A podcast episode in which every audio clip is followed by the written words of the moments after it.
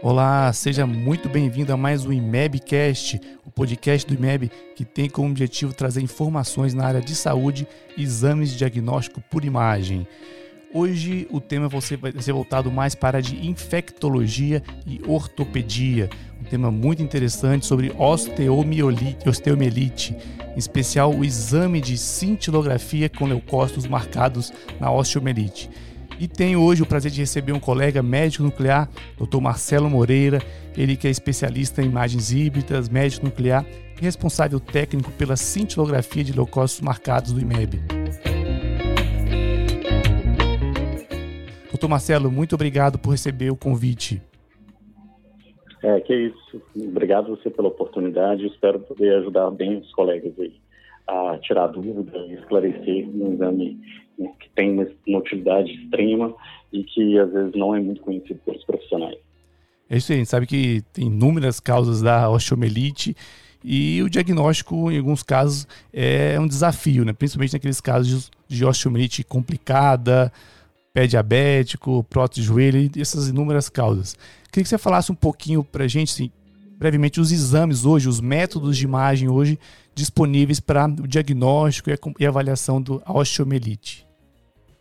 É, a, como você mesmo falou, né, a osteomielite acaba que é um diagnóstico aí muito complicado, tanto para o clínico quanto para o ortopedista, né, cirurgião ortopédico, de acompanhamento. Né? Muitas vezes o diagnóstico, às vezes, pode até sair e tudo, e é um quadro sem manipulação, coisa do tipo, mas às vezes até nessa situação. E a parte laboratorial muitas vezes acabam sendo indeterminadas, né? E o diagnóstico, a partir do momento que é instalado para o paciente, é uma coisa muito ruim, o tempo de antibiótico terapia, né?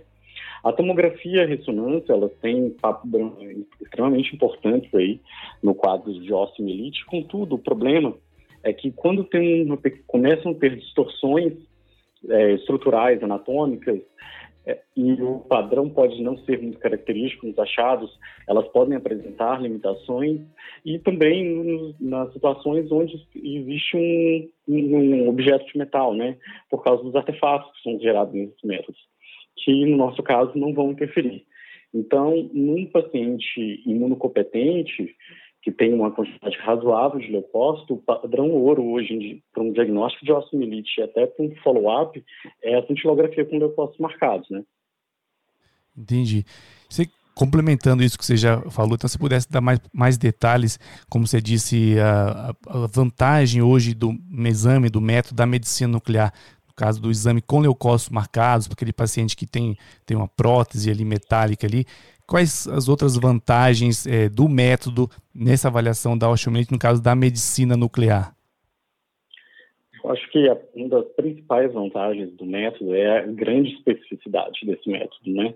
Nesse paciente mundo competente. Porque os outros métodos, muitas vezes, o paciente vai ficar na dúvida, vai ter que um procedimento invasivo para poder, às vezes, fazer essa confirmação. E a, é, com o leucócito, um exame positivo, o valor preditivo positivo desse exame é muito alto, a especificidade dele é muito alta, né? Na verdade. Então, acaba que ele ficou, como na literatura em geral, para sempre a osteomielite com padrão ouro, com exceção da osteomielite em coluna. Porque o leucócito tem uma distribuição habitual pela medula óssea do paciente, né? Em grande quantidade. Então, na coluna, ele pode apresentar um, um, fator de limitação aí, apresentar como um falso negativo, porque o leucócito está lá e às vezes não ser um processo infeccioso, às vezes. Então aí a cintilografia com galho e a cintilografia óssea talvez seriam os padrões. Uma outra vantagem realmente que eu já tinha falado mesmo é a presença do artefato metálico não ter interferência, né? E além de a gente poder fazer exames de pacientes que têm algum grau de insuficiência renal ou comprometimento, que tenham contraindicação de, de contraste iodado ou paramagnético, né, por causa do problema renal desse paciente, que a gente não teria na medicina nuclear. Entendi. Se pudesse falar um pouco agora mais a parte da como funciona realmente o exame, a parte de, de marcação dos leucócitos marcados, complementar que você falou a parte do falar um pouquinho do estudo combinado, no caso, para avaliação da medula óssea. Então, você falar um pouquinho mais detalhes do exame em si de leucócitos marcados. É, Na verdade, o exame de leucócito marcado, como que ele funciona? O que a gente vai fazer é retirar o sangue desse paciente, a gente vai para um processo de centrifugação e manipulação dele, separar esses leucócitos do paciente para reinjetar nesse paciente. Só que quando nesse processo de marcação, a gente vai colocar uma pequena quantidade de um radiofármaco preso nesse leucócito, né? E aí, quando eu estou falando de leucócito aqui, é importante reforçar que eu estou falando de neutrófilo, né? Porque a maior parte das respostas nossas aí é, é neutrofílica, que são a maior parte das infecções bacterianas. Então, as, a, o processo inflamatório infeccioso mediado por neutrófilos vão, ser, vão ficar evidentes.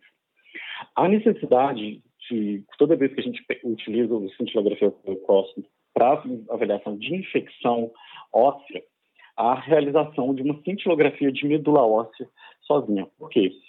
Porque a distribuição da medula óssea hematopoética ativa é variável, principalmente num paciente que já tem uma manipulação cirúrgica ou que tem uma fratura, uma prótese, uma artroplastia. Então, muitas vezes, aquela modificação da medula óssea ali, eu vou ter uma quantidade habitual de leucócitos, mas que não é um processo infeccioso. Então, é, eu preciso fazer uma cintilografia de medula óssea, e aí a gente fala que é um exame comparativo, né? Então, quando os colegas recebem um método aí, sempre vão ver no laudo a gente comparando o leucócito marcado com a medula óssea, se é, se é maior, se é menor, se é igual, por quê?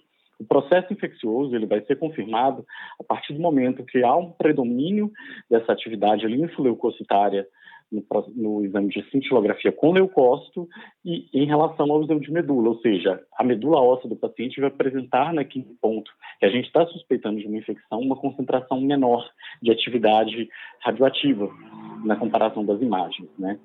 Então, acaba que durante esse processo aí também, é, e aí já estendendo um pouquinho, como já falei um pouquinho da marcação, Renato, é que o procedimento, o paciente vai chegar para fazer o exame, ele vai coletar esse sangue e esse material precisa ser processado. Então, isso vai demorar, às vezes, umas duas horas e meia depois da coleta do sangue desse paciente e é reinjetado nele. E aí eu preciso que esse leucócito agora recircule no paciente, para que ele se concentre em processo infeccioso. Então, a imagem vai ser feita a partir de três a quatro horas da reinjeção disso. Então, o paciente, apesar de parecer que ele fala que fica na clínica, que ele vai o dia inteiro e tudo, no aparelho em si, ele vai, o exame vai durar por volta de uns 40 minutos, uma hora, dependendo da localização, da extensão do processo infeccioso, mas ele não fica o dia inteiro fazendo o exame no aparelho em si. Na verdade, é porque eu preciso que a fisiologia do paciente se apresente. E eu preciso também que a medula óssea seja feita com um intervalo de dois dias, de um exame para o outro, porque sobra um residual de radiação entre as etapas. Então, eu preciso de um intervalo aí desse período. Então, mesmo quando o paciente vem com uma extrema urgência, muitas vezes a gente tem que explicar para ele que essa limitação e tudo. Normalmente é um paciente extremamente angustiado, porque é um paciente já que está vindo acompanhado de um processo infeccioso longo, de longa data, né? Então, é, mas a maioria que já fez o exame com a gente entende a logística e consegue levar até muito bem. Entendi.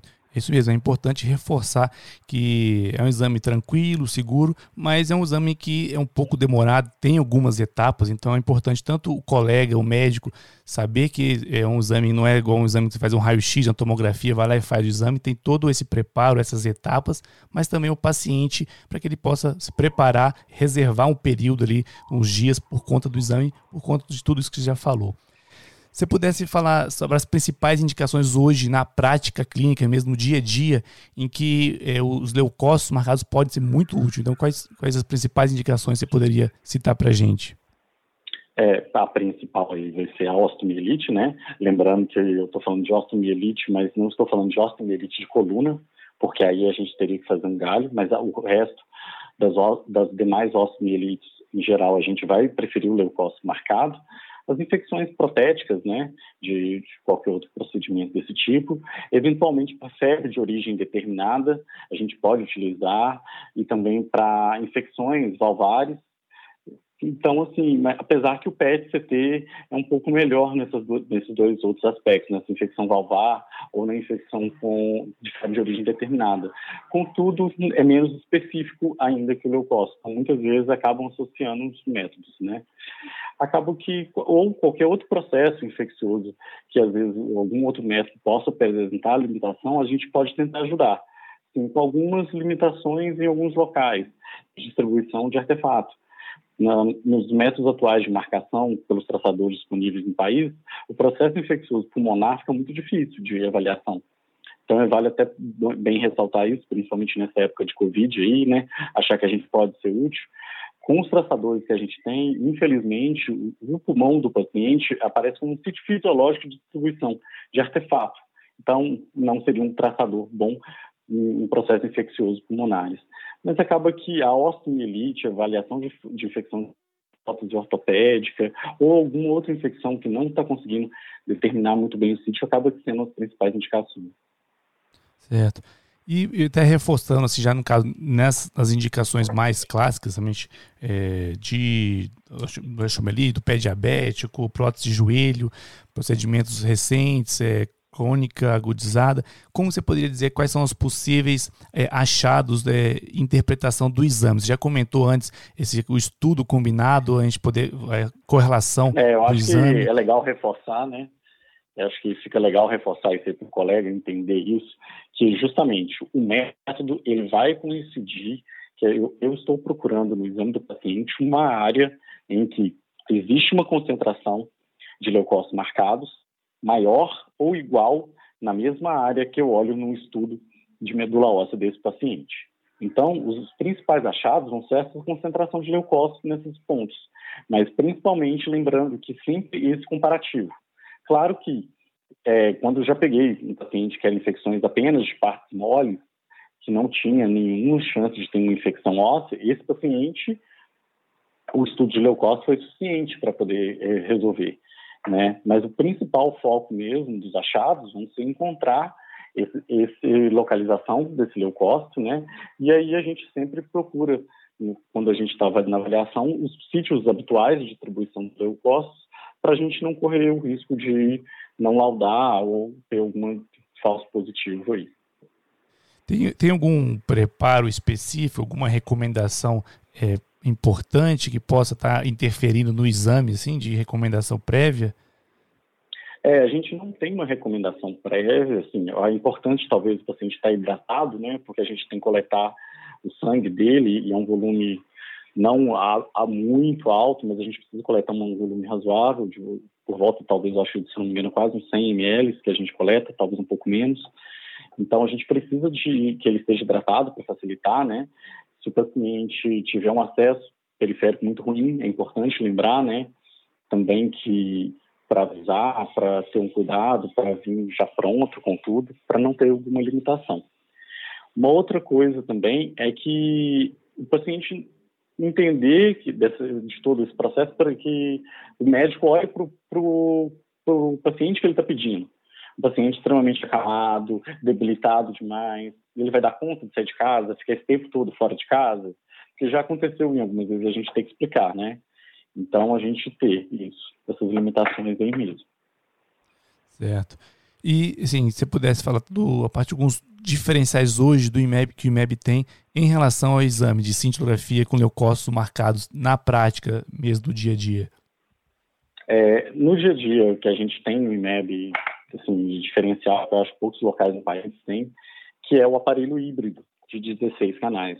Então, todos esses exames de leucócito marcados, e aí por isso ainda é um exame que eu, eu acabo gastando muito mais tempo, às vezes, para olhar para ter certeza que não está passando nada, é que são feitos cortes tomográficos juntos com a imagem de medicina nuclear, de 0,6 milímetros. Então, olhar cada corte, cada ponto para ver se, se, tem uma concentração anômala de leucócito, é, pode ser demorado, mas é um diferencial muito grande porque muitas vezes uma imagem planar eu não consigo nem definir, na hora que eu olho o SPECT, a lesão é muito evidente.